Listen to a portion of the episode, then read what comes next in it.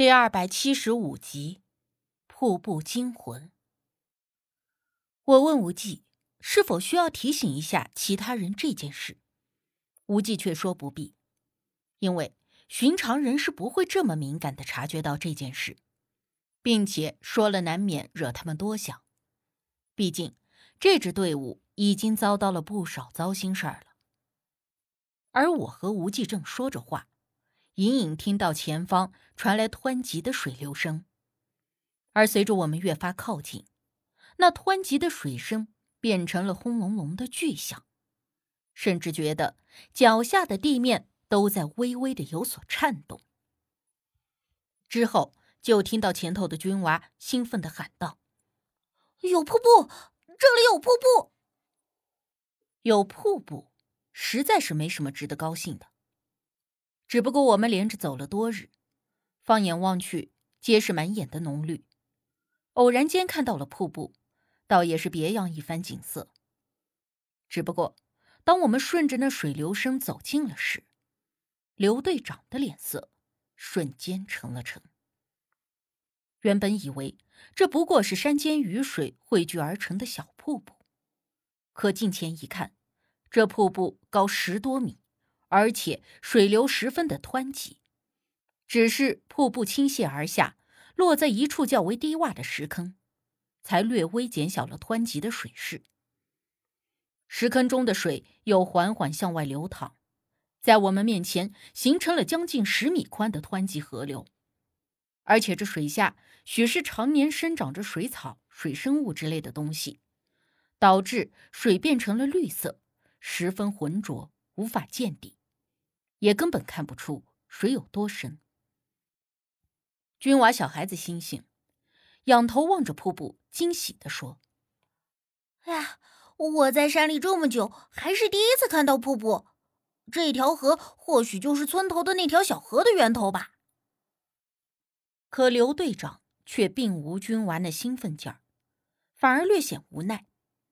他冲着我们高声说：“按照地图来看。”我们需要穿过这里，也就是需要爬上这道瀑布。刘队长此话一出，我们都下意识的仰起头，看着那瀑布的顶端，水花噼里啪啦的落在脚下，即便站得稍远，也被激起的水花落了满脸。瀑布的声音实在太大了，我们暂时先退了小段距离之后，刘队长又拿出了地图。叫上无忌和大家一起研究。地图这里并没有显示有瀑布啊，咱们会不会走错路了？看了地图之后，黑子不禁皱眉问道。刘队长没有立刻回答，而是又仔细比对之后，肯定的说：“咱们走的方向是没错的，只是这瀑布或许是近年才出现的，也未可知。”刘队长说完之后，看向了无忌，而无忌则指了指地图上的一小片位置。这附近或许有一个山洞。山洞，小吴，你是怎么看出来的？刘队长闻言，立刻端着地图仔细的去看，但是地图上并没有任何山洞的标注，而无忌直接说了几个字。晴雯所书，刘队长这才明白了。虽然那张晴雯秘书的地图，经过刘队长他们请专家分析破解之后，找到了具体的位置，但也只是最基本的地理位置而已。可是那人皮地图上还用晴雯记载了一些事情，那是刘队长他们的专家无法破解的，也只有无忌才能看得明白。哎，如果真的找到山洞，可以直接穿过这里，那就太好了呀！刘队长又看了一眼地图，笑着说：“可咱们这一路过来，也没有见有什么山洞啊。”闷声不响的老邱张望了一下，有点不相信的说：“我们也没有人接他的话。”刘队长收起了地图。这样吧，咱们现在在这附近休息十分钟。然后就按照小吴说的，在这附近找山洞。如果可以找到那山洞，可是能给咱们省不少力气啊。原本谁也不想去爬那十几米高的崖壁，且不说耗费体力，一旦半路再出点什么危险摔下来，这荒山野岭的，那真是送火葬场都来不及。休息过后，我们按照地图的标注，在附近沿路寻找那个山洞。可是我们沿路找了一圈，并没有发现有任何的山洞，就连石壁上附着的藤蔓都被我们用刀给割开了。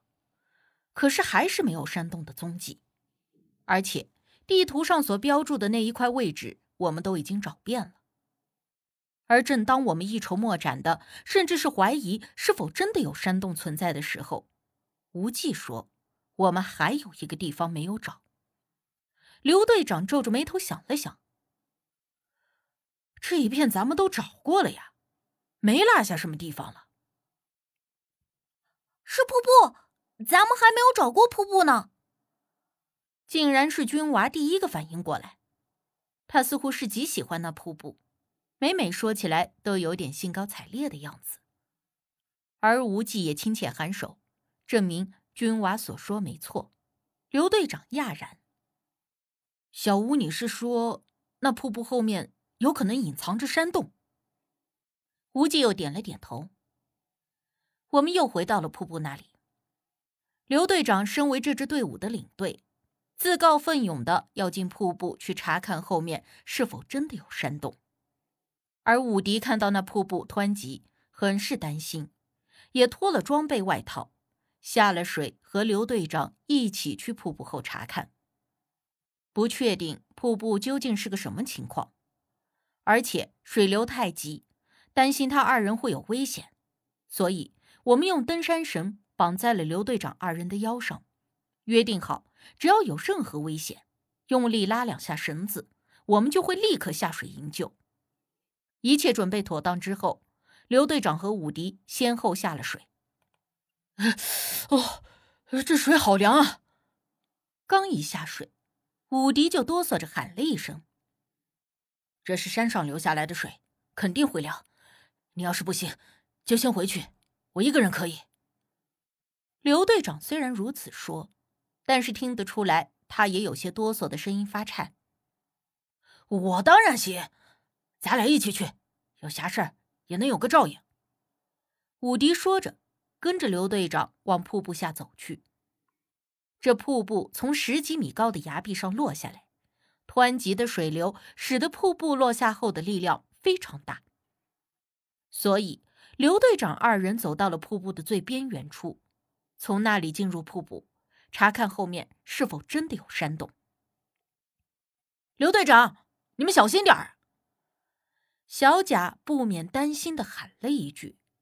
刘队长二人没有说话，相继穿过了瀑布，身影消失在我们的眼前。眼看着他二人进入了瀑布，我们的心都提到了嗓子眼里。担心二人安全的同时，也希望瀑布后真的隐藏着可以直接穿过这道崖壁的山洞。等了差不多有五分钟的样子，还没有见到他二人露出头来，我不免开始有些担心：怎么会那么久啊？不是只需要看看是否有山洞就能回来了吗？小辉又说：“可能这后面真的有什么东西吧。”刘队长他们想要查看的仔细一些。刘队长向来都是个打破砂锅问到底的性格，逮住什么东西就要一探究竟，查个明白清楚。